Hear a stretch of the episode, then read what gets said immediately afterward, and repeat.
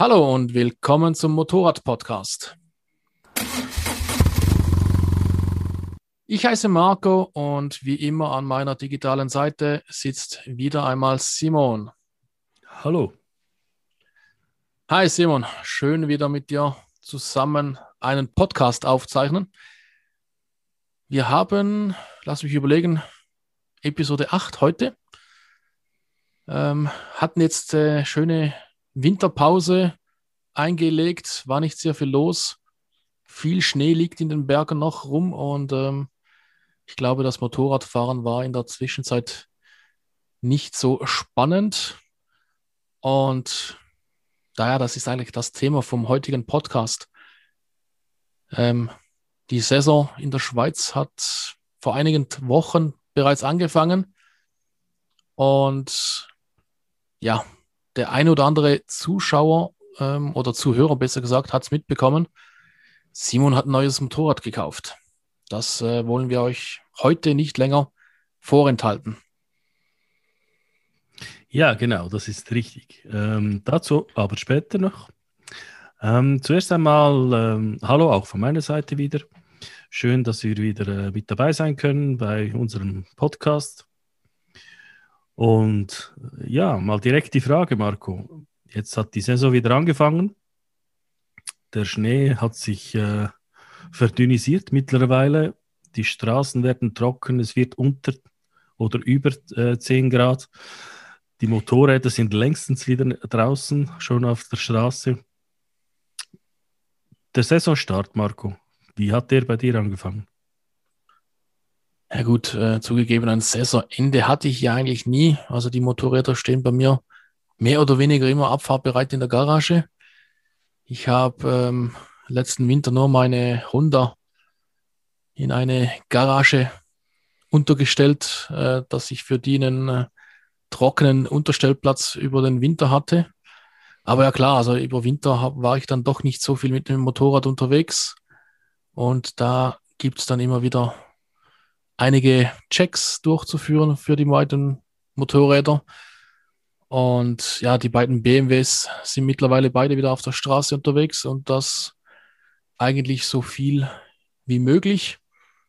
Mein größtes Problem beim, ich sage jetzt mal trotzdem Saisonstart mit den, mit den allen Motorrädern von mir, ist immer das, das Ärgernis äh, Luftkontrolle. Also wenn die Motorräder ein paar Tage oder Wochen stehen, dann merke ich dann doch das Problem, dass beim einen oder anderen Reifen die Luft raus ist oder halt der Luftdruck nicht mehr so passt. Und da habe ich mir dieses Jahr ein kleines Spielzeug gegönnt. Bisher habe ich mir die Luft immer über eine Handpumpe wieder aufgefüllt. Und jetzt dieses Jahr endlich mal mit einer kleinen Akku-Druckluftpumpe unterwegs.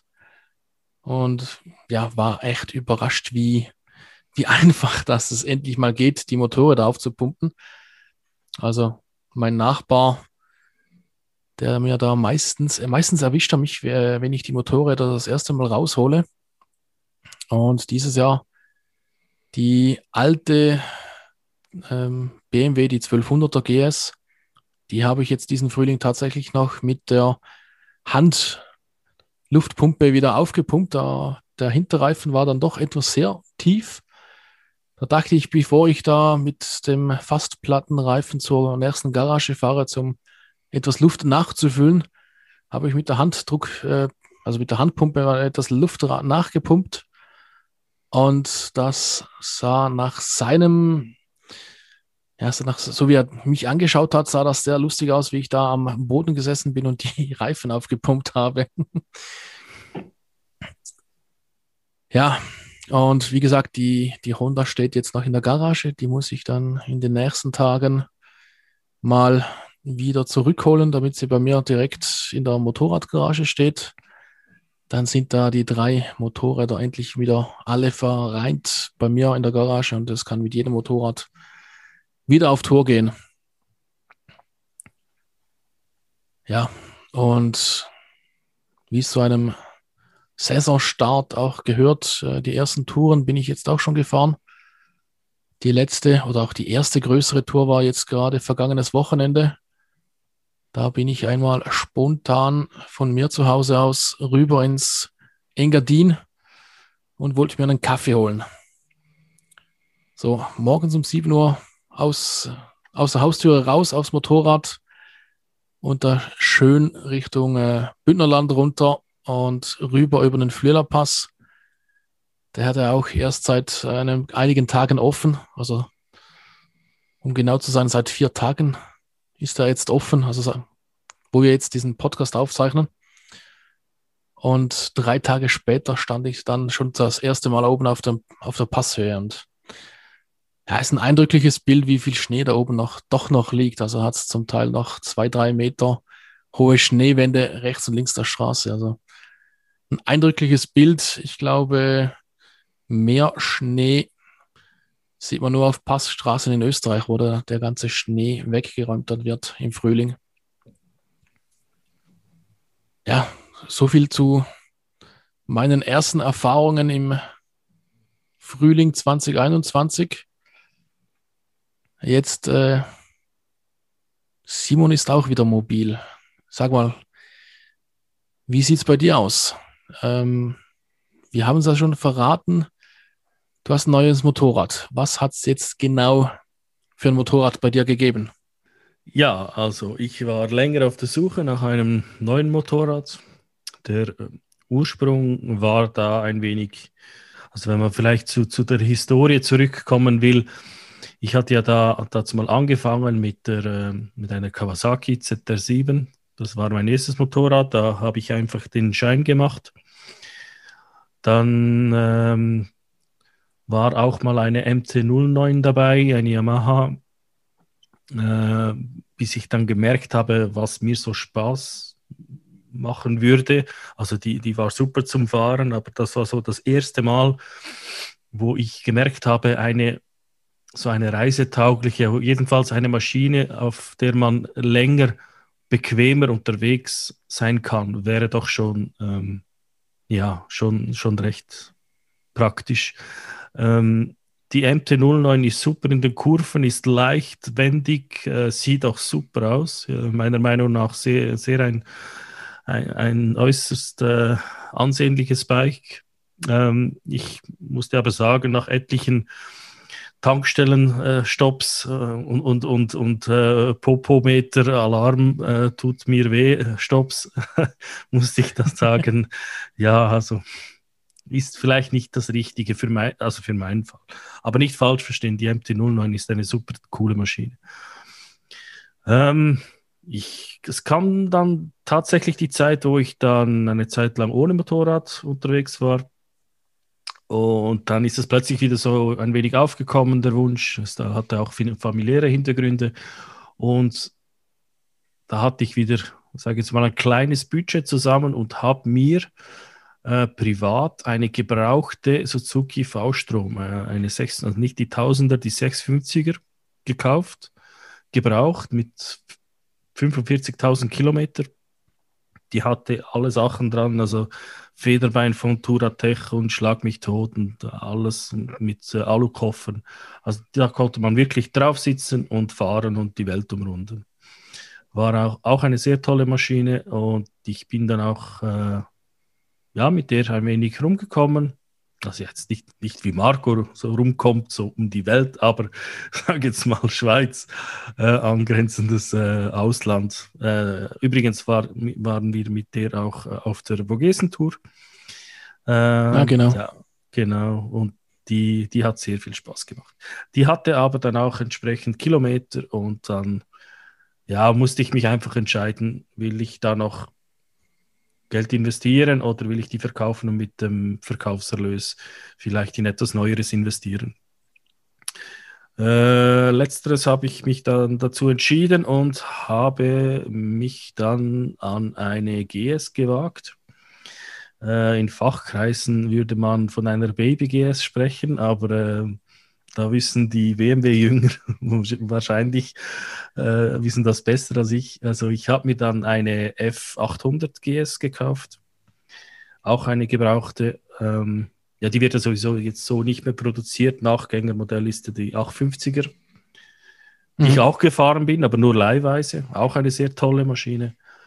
Und ich wäre eigentlich mit der BMW, wäre ich eigentlich recht zufrieden gewesen. Da passte einfach für mich das Gewicht, die Aus, die Dimensionen, äh, Kraft genug, zwei Zylinder, war eigentlich alles tiptop. Ähm, ich muss aber sagen, auf, auf einer längeren Fahrt, also ich kam da von einem Besuch von dir, glaube ich, Marco. ja, genau, da warst du bei mir auf der Besuch. Und zur Info, wir wohnen circa, was sind das? Wie viele Kilometer sind das? Wie viele Kilometer wohnen wir voneinander, voneinander entfernt? Oh, das ist eine gute ja, Frage. Gut, gute 100 Kilometer, würde ich jetzt sagen. Ähm, circa. Und da hatte ich äh, wenig Zeit, mich auf, auf Hauptstraßen rumzuschlagen und ging dann wirklich per Autobahn nach Hause. Und da ist es mir, mir ist es schon vorher aufgefallen beim Beschleunigen auf, acht, äh, auf, einer, äh, auf der 80er-Strecke, ähm, dass die Maschine irgendwie einfach vibriert. Und da. Ein ganz kurzer Einschub, ich habe gerade gegoogelt. Es sind 152 Kilometer die neugierigen Fans können jetzt anfangen suchen, wo wir beide wohnen. okay, ja, da liege ich halt äh, ein wenig daneben. Egal. Auf jeden Fall merkte ich dann auf der Autobahn einfach mit, die, mit dieser Geschwindigkeit und dieser konstanten, dass, dass die mir einfach viel zu stark vibrierte. Ähm, ich nehme es gerne auf mich. Ich ich sage, das liegt nicht am Motorrad. Ich empfinde diese Vibration als äußerst unangenehm und wollte dann dementsprechend, ja, mit, mit der konnte ich einfach, ich konnte mir nicht vorstellen, mit der länger auf Reisen sein. So, und dann, was ist es denn nun geworden? Also ich habe dann vieles ausprobiert. Also ich habe außer der, ich muss sagen, ich hätte die, die 1200er GS hätte ich noch gerne ausprobiert, aber irgendwie kam es nicht dazu. Ähm, einfach vom Boxermotor her, der hätte noch versprochen, dass der vielleicht noch etwas ruhiger läuft. Aber wer weiß, ist ja noch alles offen. Ähm, ich war äh, mit der Yamaha unterwegs, mit der äh, Tenere 700, die eigentlich auch passte. Es ist einfach, ja, wie Marco so schön sagt, der Popometer hat dann einfach nicht gepasst, aber Motor, alles, äh, Design, alles war eigentlich gut. Und dann war ich noch mit, was war ich noch unterwegs? Ich hatte eigentlich ganz vieles ausprobiert und schlussendlich hatte ich dann bei einer Garage bei mir in der Nähe die äh, die Reinhardt äh, Motorgarage in Kirchlerau. An dieser Stelle ein Gruß. Ähm, bin ich dann dorthin gefahren. Die hatten ganz viele Occasionsmodelle ausgestellt. Und dann war ich einfach unverbindlich mal da. Ich hatte einfach mal die, die, die Motorradklamotten dabei und dachte mir, ja, also entweder sind sie spontan oder ja, ich habe einfach Pech und dann gehe ich wieder. Aber das wäre auch kein Problem gewesen. Und dann kam ich, kam ich mit dem jüngeren äh, Geschäftsführer, mit dem Kevin Reinhardt, ins Gespräch. Und der meinte so, ja, kannst eigentlich alles ausprobieren, wenn du willst. Wir haben verschiedene Modelle. Ähm, gibst mir einfach Bescheid. Und dann wollten wir uns eigentlich schon verabschieden. Dann, hatte, dann ich so, war ich ein bisschen frech, habe gesagt, ja, wie, wie schnell musst du denn das vorher wissen? Und der, meint, äh, der meinte dann, Hast du einen Helm dabei? Ich ja. Hast du Kleidung dabei? Ich ja. Motorräder stehen bereit, such dir eins aus. Und das war so der erste Punkt, wo ich, muss, wo ich sagen musste, wow, das ist, der hat, der hat das im Griff. Also der macht das wirklich gut.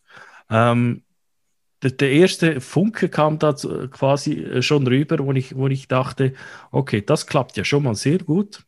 Jetzt, äh, wenn das Motorrad auch noch gut ist, dann, äh, dann, dann ist schon vieles erreicht. Das ist ein Punkt, den ich auch immer wieder sage, so muss ja nicht nur das Motorrad passen. Oft ist es auch, auch so, wenn der, der Händler, bei dem du quasi für die, für die Servicearbeiten oder auch für, für Reparaturen vorbeigehst, wenn du da schon einen positiven Eindruck äh, bekommst, dass du da dich aufgehoben fühlst. Ich denke, das ist äh, auch noch oft ein Punkt, ähm, den ich gerne anfüge bei der Suche nach einem neuen Motorrad. Also nicht nur der Popometer, sondern auch etwas äh, der Händler, mit dem man äh, dann äh, zusammenarbeiten möchte. Absolut. Ja, ich denke auch, man kann, man kann schon vom Mechaniker seines Vertrauens sprechen, oder? Also das, das sind ganz viele Faktoren, die, die davon abhängig sind, ob man mit diesen äh, mit dieser Firma was zu tun haben will oder nicht, eigentlich.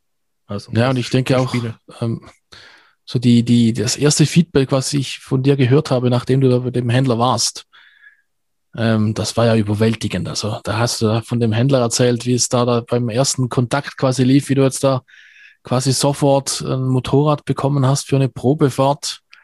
Äh, ganz unkompliziert und ganz äh, unvorbehalten. Also äh, ja, scheint mir ein äh, echt geiler Händler zu sein. Also leider hatte ich noch nicht die Gelegenheit, mal da vorbeizuschauen. Ja, also ich hatte da wirklich Glück und ich, ich weiß es nicht. Es, es ist halt ein kleines Familienunternehmen, die bilden auch äh, aus, äh, in der Schweiz sagen wir Lehrlinge oder Auszubildende aus. Ähm, eins, zwei und es sind insgesamt drei, vier Leute mit dem Seniorchef. Und Vielleicht hat das auch ein wenig damit zu tun. Die sind äh, regional, die sind jetzt nicht irgendwo in, voll in, der, in einer Stadt drin. Ähm, da kommt der, das ist jetzt mein, meine Behauptung, soll jetzt nicht, nicht negativ aufgewertet werden, aber da kommt der, der Kundenkontakt, der persönliche ist auch sehr, sehr, sehr wichtig und das spürt man auch. Ähm, wie gesagt, ich konnte dann, ähm, er hatte dann eine Occasion, die er zu verkaufen hatte. Er wollte zuerst äh, wissen, was ich denn so suche. Und dann war die erste, war eine äh, Honda CRF 1000 Africa Twin ähm, mit irgendwie 40.000 Kilometer. Und da bin ich drauf gesessen, bin die gefahren und musste sagen, ja, also die ist, die ist super. Im ersten Eindruck, die zieht gut, die hat einen guten äh, Windschutz, die hat einen tollen Motor, die hat, äh, ist sicher nicht untermotorisiert, auch nicht übermotorisiert. Die hat alles, was, sich, was man sich bei einer Reiseenduro ähm, wünscht, dabei. Und war eigentlich schon äh, begeistert von dieser Maschine. Die hatte mir aber zu viele Kilometer. Und da bin ich dann zurück und habe mich erstmal bedankt und erstmal mit diesem Gedanken, also einfach mit, mit der Fahrt, das war der hatte gesagt, ja, gehst du einfach mal und dann kommst du wieder, wenn du Lust hast. Also ich konnte mir da wirklich Zeit nehmen und war da, ich glaube, etwas länger unterwegs als sonst. Äh, aber äh, war alles gut. Äh, und da bin ich nach Hause gefahren mit einem riesen Grinsen im Gesicht. Und wir hatten, glaube ich, auch noch miteinander telefoniert, Marco. Ich habe ein wenig ja, genau. erzählt. Genau. Und da da wusste ich erstens, also bei dieser Garage bin ich sicher richtig äh, und beim Motorrad äh, müssen wir schauen. Ich habe mich dann ein wenig schlau gemacht im Nachhinein und habe gesehen, dass, das, dass, das, dass dies eigentlich das ältere Modell ist und dass die CRF 1100 Africa Twin, also das Nachfolgemodell, ähm, eigentlich schon draußen ist. Dann habe ich mich ein wenig informiert, habe gesehen, ja, okay, designtechnisch ein wenig etwas Neueres, äh, etwas mehr PS. Und was mich vor allem beeindruckt hat, war das, das Touch-Display, wo man über CarPlay alles laufen lassen kann. Also man kann das Handy einstecken und dann laufen und dann äh, ja, kann man alles über das, über das Handy steuern, respektive über die Konsole bei der, bei der, äh, beim, bei der, auf der linken Seite. Hat man da so Knöpfe, wo man alles äh, einstellen kann. Und die gefiel mir vom Design her besser oder ein wenig besser, weil die alte gefällt mir wirklich immer noch sehr, sehr. Und ich fand einfach das Display klasse und, und, und allgemein, dass es, äh, ich, ich suchte ein Motorrad mit, mit nicht so vielen Kilometern. Und ja, dann gab es natürlich ganz viele Angebote mit der Tausender, weil viele wollten, die, wollten genau das machen, also die Tausender loswerden und mit dem, ja, mit dem Erlös äh, in die 1100er Africa Twin investieren. Und dementsprechend hatte, hatte es auch viele Tausender Africa Twins auf dem Markt. Äh, als sich das dann ein wenig gelegt hat, ist dann der Preis der, der 1100er auch ein wenig runtergekommen. Das ging ungefähr, ja, ein Jahr ging das sicher mindestens. Und dann wollte ich noch einmal hin und äh, habe ich schnell angerufen und wollte fragen, ob ich denn auch die 1100er fahren dürfe. Der meinte überhaupt kein Problem, komm vorbei und äh, ja, probier sie einfach aus. Und ich hatte dazu mal noch nicht ganz das Budget. Ich hatte schon etwas, aber mir fehlte noch etwas zu einer neuen und das habe ich ihm auch gesagt. Ich habe gesagt, hör mal, ich bin mir nicht sicher, ob ich jemals ein Motorrad von dir kaufen werde, einfach wegen, wegen der Finanzierung. Also ich wollte da nichts, ich wollte da das Bar auf die Hand, aber ohne irgendwie irgendeinem, ja, irgendein Kapital aufnehmen oder so, das wollte ich nicht. Ich wollte lieber ein wenig mehr, ein wenig länger warten und dann zuschlagen. Und ich habe aber gesagt, ich werde dir aber in Aussicht stellen, dass ich, wenn ich mich für eine Honda entscheide, dann alle Service und so weiter bei dir machen äh, werde, weil ich einfach das Gefühl habe, dass, dass ich hier bei dir gut aufgehoben bin. Und er meinte dann, ja gut, kein Problem. Für, für, ihn war das eigentlich nicht einmal so wichtig. Also der hat jetzt nicht irgendwie darauf beharrt, dass ich da jetzt irgendwas mich da dingfest mache. Der sagte nur, versuch alles auch aus, was du willst, und dann können, können wir schauen. Und das, das passte so für ihn. Und das fand ich super, weil ohne dass, dass ich ihm irgendetwas versprechen musste, hat er auf irgendeine Aussicht, auf einen Verkauf, hat er mich eigentlich alles machen lassen. Das ist wirklich nicht selbstverständlich. Also ich fand das wirklich super. Wie gesagt, kam dann der Tag, da ich die äh, 1100er ausprobiert habe und das habe ich dann auch gemacht. Also ich habe dann zum Teil auch mit dem DCT-Getriebe, also mit dem Dual Clutch Transmission, wenn ich das richtig ausspreche. Die Doppelkupplung. Das Doppelkupplungsgetriebe, richtig äh, ausprobiert, auch die Tausender DCT und ich fand ähm, beides speziell, aber jetzt nicht ähm, im Negativen. Ich fand das jetzt eigentlich noch äh, etwas, wo man sich daran gewöhnen könnte und ja, unter Umständen auch äh, eine, eine gute Sache. Ich persönlich schalte aber, aber leider halt einfach gerne und, und ja, für mich gehört das dazu. Aber wie gesagt, also wäre kein, kein negativer Abbruch wenn es ein DCT wäre. Äh, was mir bei der, bei der normalen 1100er dazu mal nicht gefallen hat, war, muss ich leider sagen, aber nochmals, also liebe Zuhörerinnen und Zuhörer, ich, ich kann das gerne auf mich nehmen. Das, äh, das ist mein persönliches Empfinden. Ich fand die Gasannahme fand ich etwas zu aggressiv. Dazu komme ich aber äh, Klammer auf, komme ich später nochmal dazu. ähm, und das war auch der Grund, wo ich, wo ich, Kevin gesagt habe, sorry, das wird nichts. Das ist alles toll. Ich, ich weiß, im Windschutz muss ich etwas machen, weil die werden da so verkauft. Das ist Absicht wegen der äh, Geländefahrtauglichkeit, äh, äh, wegen dem niedrigen Windschild. Das, das sieht natürlich ich, auch etwas angriffiger aus und äh, ja. Genau, und das, dass man da nicht in die Scheibe fällt, wenn etwas ist, ist mir alles klar. Und das, ja, war auch in Ordnung so. Und ich ging nach, nach Hause und sagte mir, es ist wirklich schade, das, hat mich riesig geärgert, weil das Design hat mir gefallen, alles, der Preis, Preis-Leistung, obwohl sie da neu war und da noch etwas mehr kostete, äh, musste ich sagen, aber für dieses Geld bekommst du echt viel Motorrad, finde ich.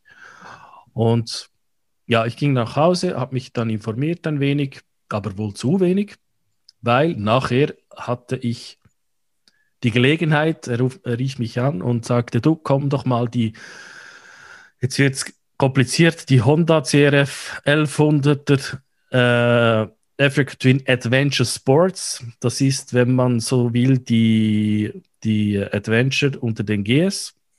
Ähm, kann man, ist die ein wenig anzusiedeln, also größerer Tank, mehr Features äh, als Standard, äh, Kurvenlicht beispielsweise äh, seri serienmäßig, äh, Railing serienmäßig und so, und so weiter. Und höheres Windschild auch. Und die bin ich dann gefahren, einfach aus dem einfachen Grund äh, zum Schauen, ob dann das Wildschild, ja, ob die Windgeräusche dann weniger wären. Und als ich die gefahren bin, merkte ich, das ist ein wirklich tolles Motorrad. Und von der Gasannahme her durch den Tank, der vergrößert wurde, hat, hatte man logischerweise auch mehr Gewicht. Also war die Gasannahme, die, die PS-Anzahl bleibt ja gleich, aber die Gasannahme war viel sensibler, weil, weil das Motorrad ja mehr Gewicht schieben muss. Und da fand ich, also mit diesem Mo Motorrad kann ich rund um die Welt fahren. Das wäre wahrscheinlich mein Motorrad gewesen. Ja, lange Rede, kurzer Sinn. Ich bin dann wieder nach Hause, irgendwie begeistert, aber irgendwie enttäuscht und irgendwie verwirrt. Einfach noch ein Motorrad mehr, aber es war doch nicht meins. Und irgendwie dachte ich, ich will doch nur Motorrad fahren. Ich habe das Geld dann mittlerweile hatte ich das Geld zusammen und ähm, der, der Markt gibt einfach im Moment einfach nichts ab. Das ist halt so. Und für eine neue hat es nicht gereicht, das muss ich noch dazu sagen.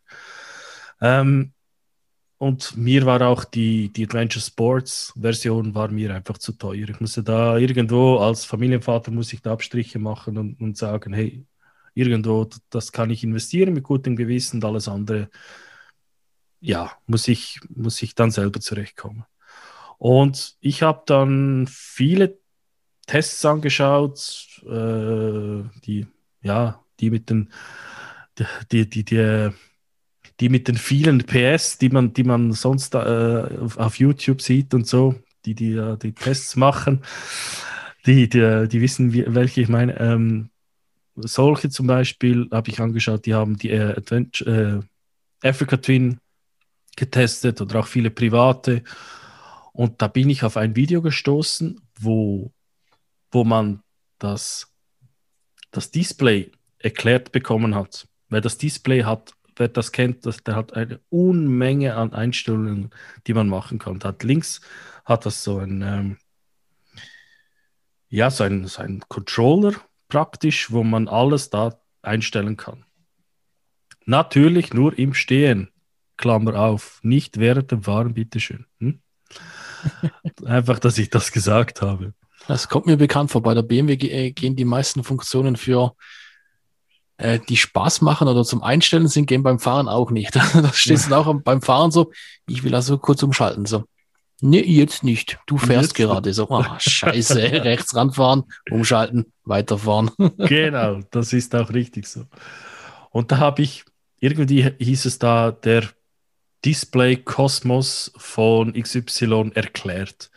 Und da kannst du ja unter anderem die, Motorrad, äh, die Motorenbremse einstellen. Du kannst die, äh, äh, die Modi verstellen. Du kannst äh, ABS ein, aus, was auch immer, Schlag. Kannst wirklich viel einstellen. Da konnte man sehen, wie da die, die Power, also die Gasannahme, verstellt werden konnte.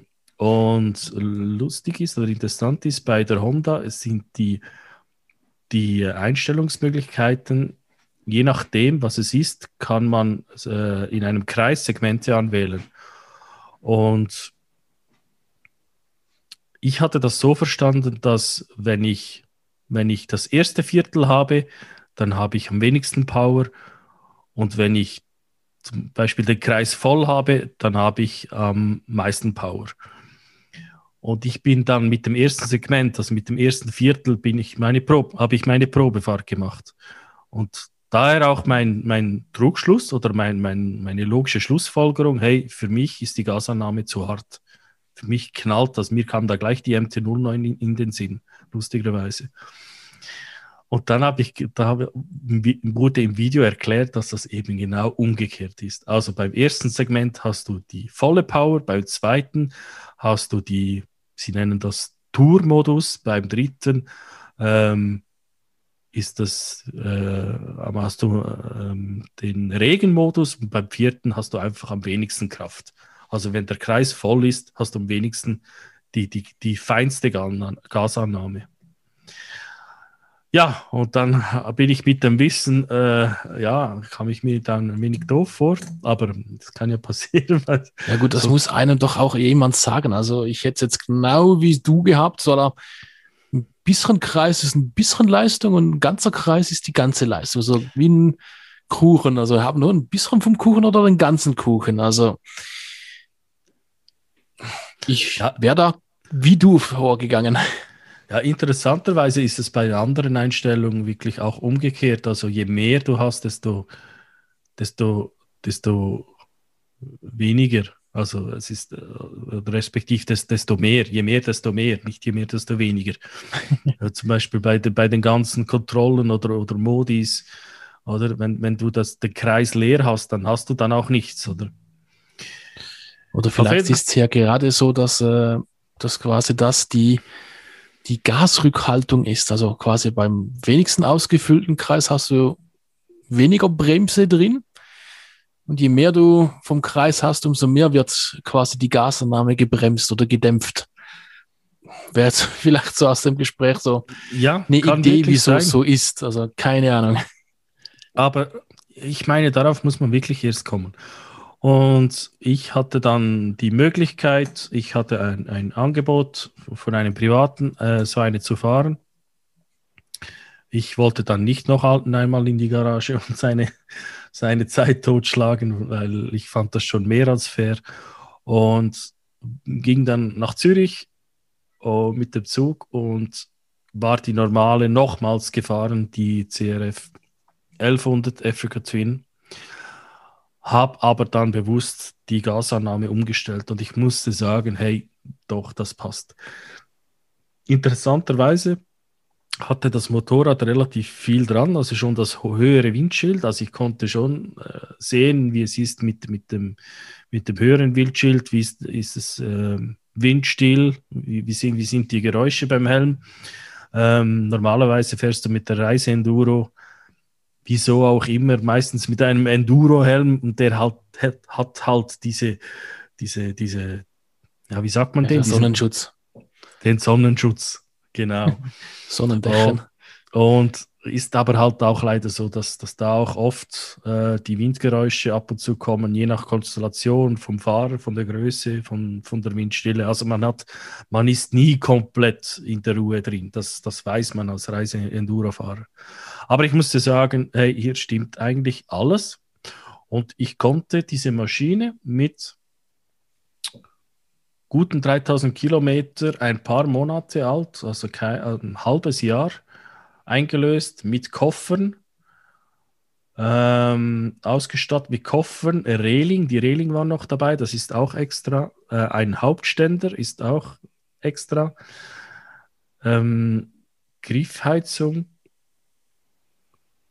ja, das sind, das sind so ja. die, die, die Hauptsachen, die dran waren. Vor allem die Reling fand ich noch interessant und, und, und die, äh, die Alukoffer, weil die, die kosten doch noch einiges. Also wenn man das so im Nachhinein noch dran macht. Und das war also ein größerer Kostenfaktor. Genau, und das war eigentlich alles dran. Und dann habe ich den Deal gemacht. Ich bin dann mit meiner fast brandneuen äh, Honda CRF 1100 Africa Twin nach Hause gefahren von Zürich und hatte Riesenfreude.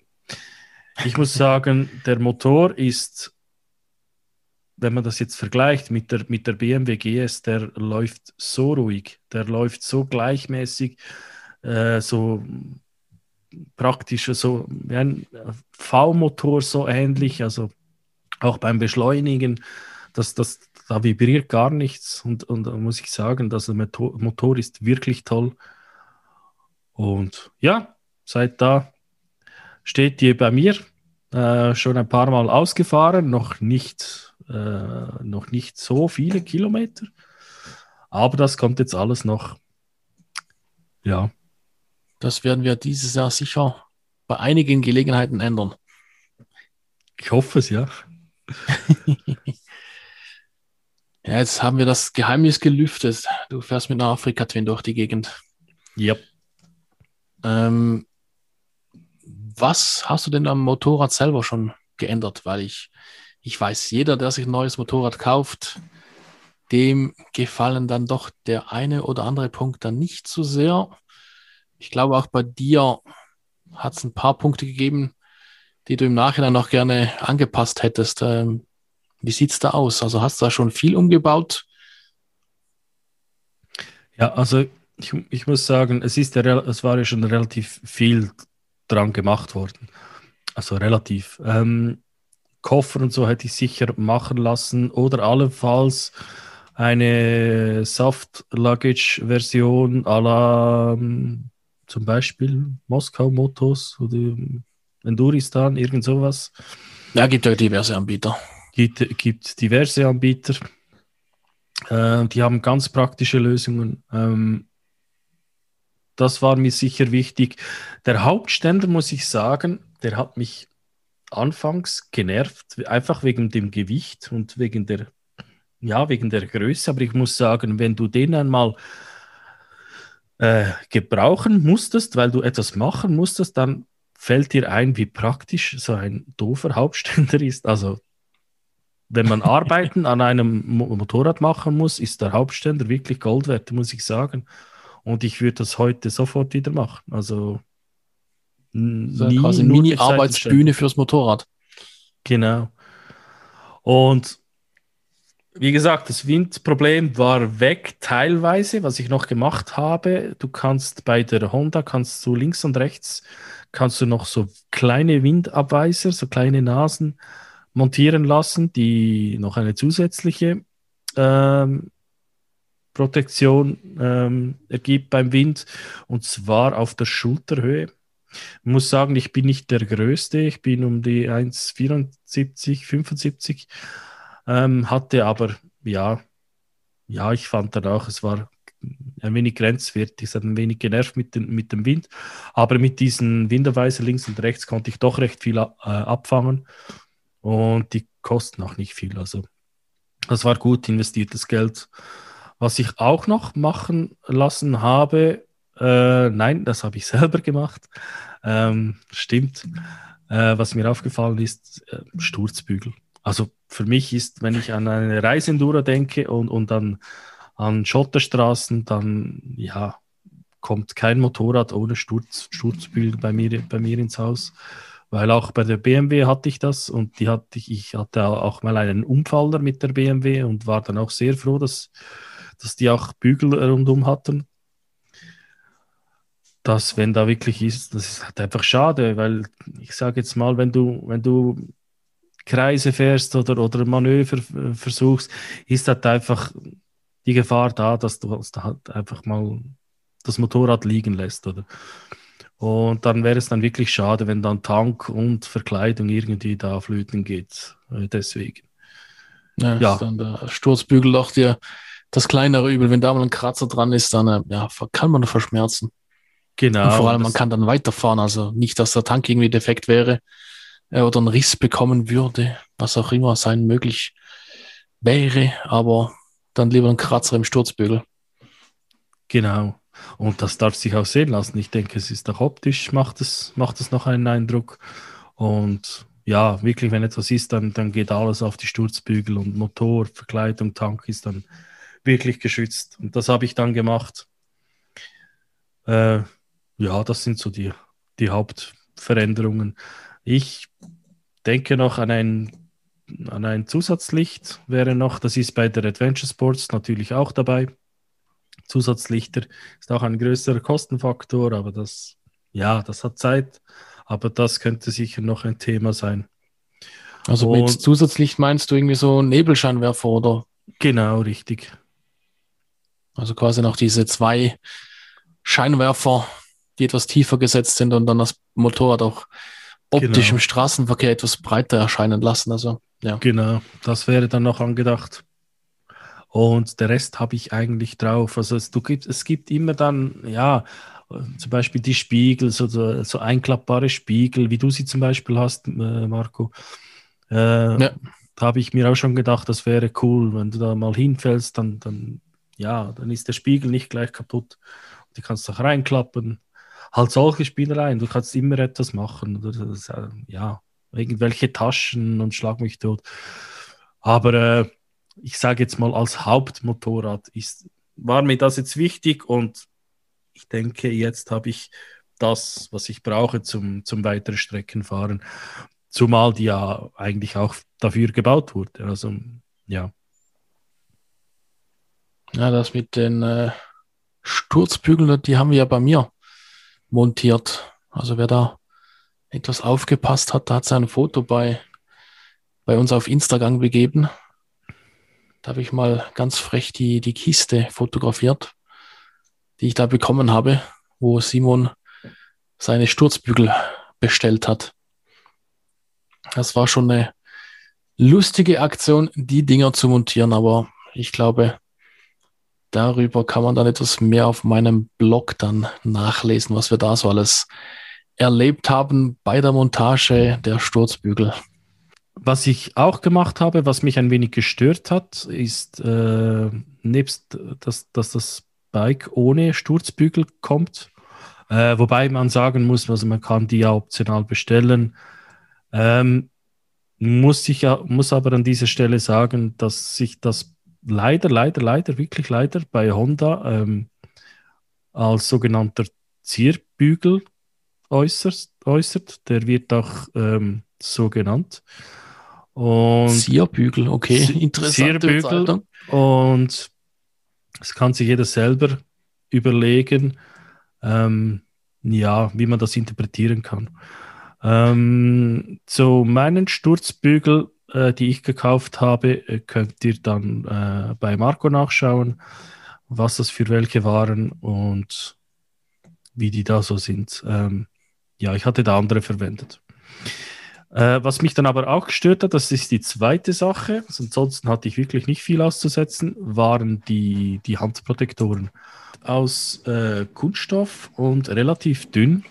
Ähm, zum einen geben sie fast keinen Windschutz, wobei das, das ist das kleinere Problem, also da kann man noch, noch eine größere Verschalung dran machen, aber das Hauptproblem, wirklich sicherheitstechnisch, äh, finde ich, dass die wirklich nicht, nicht stabil sind, wie sie sein sollten. Weil, wenn der Sturzbügel dran ist, wie ich gesagt habe, wenn du das Motorrad einmal äh, hinlegst und dann auf die Handprotektoren kommst, dann, also ich kann mir nicht vorstellen, dass das sehr, sehr safe ist mit, mit, diesen, mit dieser Kunststoffvariante. Und das wollte ich unbedingt ändern. Ich hatte mir da andere gekauft äh, aus dem äh, ja, es gibt da verschiedene Ersatzteile aus anderen Marken, von anderen Marken. Mir war wichtig, dass ein äh, Aluminiumprofil ein stärkeres dran war und dann entsprechend die Kunststoff, Kunststoffverkleidung als Windabweiser ähm, einfach ein wenig größer. Dass ich da wirklich, wenn ich da äh, runterfalle, dass ich da die Kraft wirklich auf das, auf das Aluminiumprofil ähm, konzentriert und nicht auf meine Hand, weil die wäre dann wirklich zertrümmert.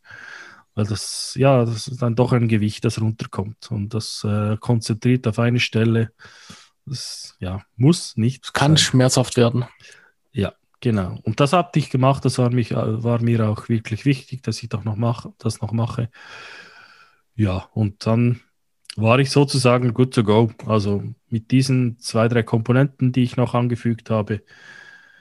Ja, wobei, wie gesagt, also das Motorrad bleibt eine lebenslang, lebenslange Baustelle. Solange man damit fährt, es wird da immer modifiziert. Die, die ihre Reisenduros haben, die kennen das. Man ist da nie fertig. Gibt immer was zu machen. Ja, aber immerhin bist du jetzt wieder mobil und ähm, hast ein Motorrad gefunden, mit dem du da mal die nächsten Monate und Jahre hoffentlich damit rumfahren kannst. Ja, also ich bin gespannt auf die ersten Fahrten. Wie gesagt, die längere Fahrt war von dir nach Hause. Wie wir jetzt rausgefunden haben, 150 Kilometer. äh, sehr angenehm auf der Autobahn. Äh, nicht, weil ich gerne Autobahn fahre, versteht das jetzt bitte nicht falsch, aber ich musste wieder an diesem Tag äh, relativ zügig zurück und äh, bin deshalb Autobahn gefahren, sonst wäre ich außenrum gefahren. Und aber an diesem Tag, ähm, nebst dem, dass, dass die Maschine wirklich ruhig fährt ähm, und für die Verhältnisse auf der Autobahn eigentlich ja, relativ windruhig fahrt, äh, war es an diesem Tag so, dass wir Sturmböen hatten und ein Sturmtief namens Louis Hat jetzt nichts äh, mit einer Firma zu tun, das äh, auch äh, in der äh, Motorradbranche drin ist. Aber es war wirklich so, also mich hatte das fast vom Hocker gehauen, wortwörtlich, weil äh, ja, es war wirklich eine sehr unangenehme Erfahrung. Es war Ähm, auch echt ein beschissener Tag zum Motorradfahren. Also ja, morgens so schon sagen. mit den Sturmböen und dann am Abend, als du bei mir wieder losgefahren bist, da habe ich ja echt auf das Wetterradar, also auf, auf das Wetterradar geschaut und dachte nur so, Scheiße, hoffentlich kommt der noch trocken nach Hause, weil da kam dann auch etwas im späteren Tag der Regen daher. Ja, also das war wirklich unangenehm. So hatte ich das noch nie auf auf einem Motorrad. Ich, ich sage, mit, mit der, mit der FK-Gin hast du auch eine gewisse Angriffsfläche, weil ja, die hat halt diese Verschalung und alles ist relativ groß. Aber das, also da hatte ich wirklich teilweise, muss ich sagen, äh, fast ein wenig Angst. Respekt Boah. ist das falsche Wort. Also ja, und ich dachte zuerst, ja, Mann, der Regen, der könnte ein wenig nerven, aber das, der Regen war das kleinste Problem. Also wer schon mal mit so einem Motorrad, mit einem größeren, ähm, in Sturmböen unterwegs war auf der Autobahn, der weiß, von was ich rede. Ja, aber äh, irgendeinmal heil angekommen, zu Hause, Sturzbügel dran, ich durchgefroren und total am Ende, aber glücklich, dass die Sturzbügel dran waren. Ja, spannend. So kam es zu, meiner, zu meinem Motorradkauf, zu meiner Africa Twin. Übrigens in einer tollen Farbe. Ähm, Bilder seht ihr beim Beitrag. Ja, cool, dann wäre das Geheimnis jetzt auch gelüftet. Danke, Simon. Dann äh, ja, bin ich mal echt gespannt, wann es die erste gemeinsame Tour gibt. Ich hoffe, das wird bald sein. Lassen wir es vom Wetter etwas überraschen. So, zum Abschluss vielleicht noch ein kurzer Witz, den mir neulich zugetragen wurde. Augenblick, ich überlege gerade, ich kenne den nur auf äh, Mundart, ich übersetze ihn gerade auf ins Hochdeutsche. Ich hoffe, da tönt er gleich lustig. Kommt eine Frau auf dem Motorrad bei einem Motorradtreff an. Sie steigt ab und klippt, äh, kippt den Seitenständer nicht ganz raus. Sie steigt ab, was geschieht? Das Motorrad kehrt um. Oder das Motorrad fällt um. Ähm, ist ganz klar, die ganzen Männer drumherum, die können es nicht sein lassen und äh, lachen die Frau aus, so von wegen typisch Frau, die kann nicht mal Motorrad fahren, die schmeißt das Motorrad gleich hin. Schlagfertig wie die Frau ist, meint sie dann nur so zurück, Jungs, wenn ihr zwei Stunden unter mir geritten wärt, glaubt mir, dann könntet ihr auch nicht mehr stehen.